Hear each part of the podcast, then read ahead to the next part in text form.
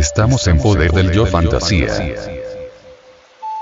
La fantasía puede satisfacer todos los cinco centros de la máquina, de tal modo que el ser humano queda satisfecho con lo que fantasea en lugar de lo real. Sin embargo, por lo general pasa mucho tiempo antes de que una persona en el trabajo empiece a observar su fantasía. ¿Por qué somos tan incapaz de registrar los hechos acerca de nosotros mismos?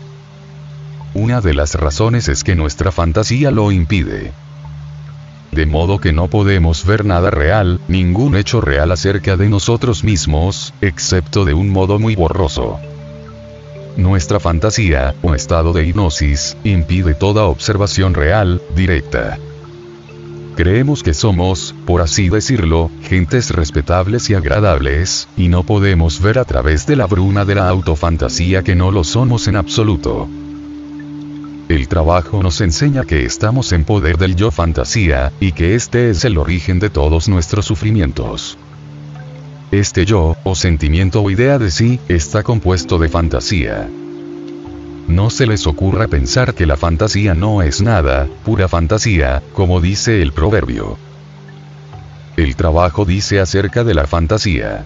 Es la fuerza más poderosa que actúa sobre la humanidad es una cosa definida y terrible, no un mero nada. Decir que una persona sufre de fantasía es decir que esta persona está bajo el poder de una fuerza muy poderosa y peligrosa. El poder de la fantasía puede ser destruido si reflexionamos. ¿Qué yoes me controlan? ¿Qué yoes gobiernan mi vida? ¿A qué yo cedo? Puedo dividirme en diferentes yoes y examinar lo que dicen y hacen y lo que piensan y sienten. Así podemos registrar los hechos. Recuerden cómo se describe nuestro estado de sueño ordinario en el Génesis hebraico.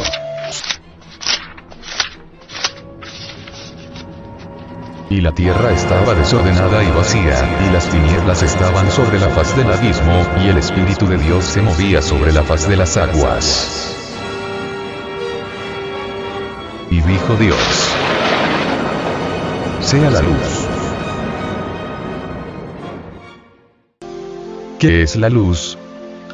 La conciencia, las ideas de este trabajo. Cuando un hombre que tiene un centro magnético apropiado conoce por primera vez las ideas del trabajo, este es la tierra que estaba vacía y las tinieblas. La observación de sí que se hace sinceramente según el conocimiento de las ideas del trabajo deja entrar la luz en las tinieblas interiores, en el caos interior de uno mismo.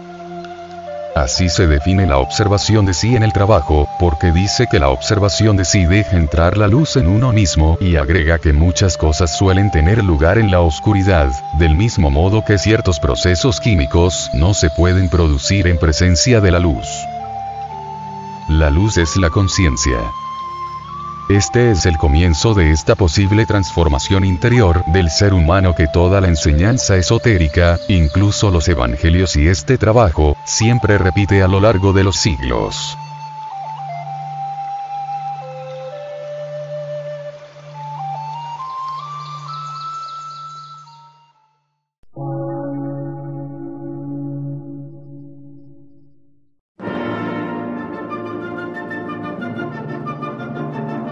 Emisora, gnóstica, transmundial. Por una nueva civilización y una nueva cultura, sobre la faz de la Tierra.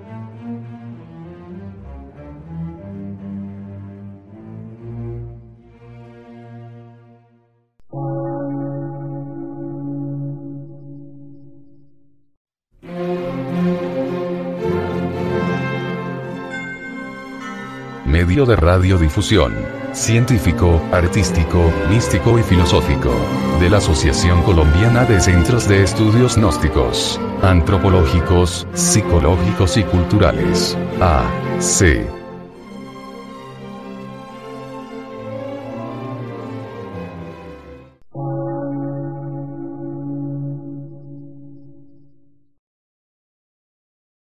Lectura en movimiento. Difusión sin fronteras.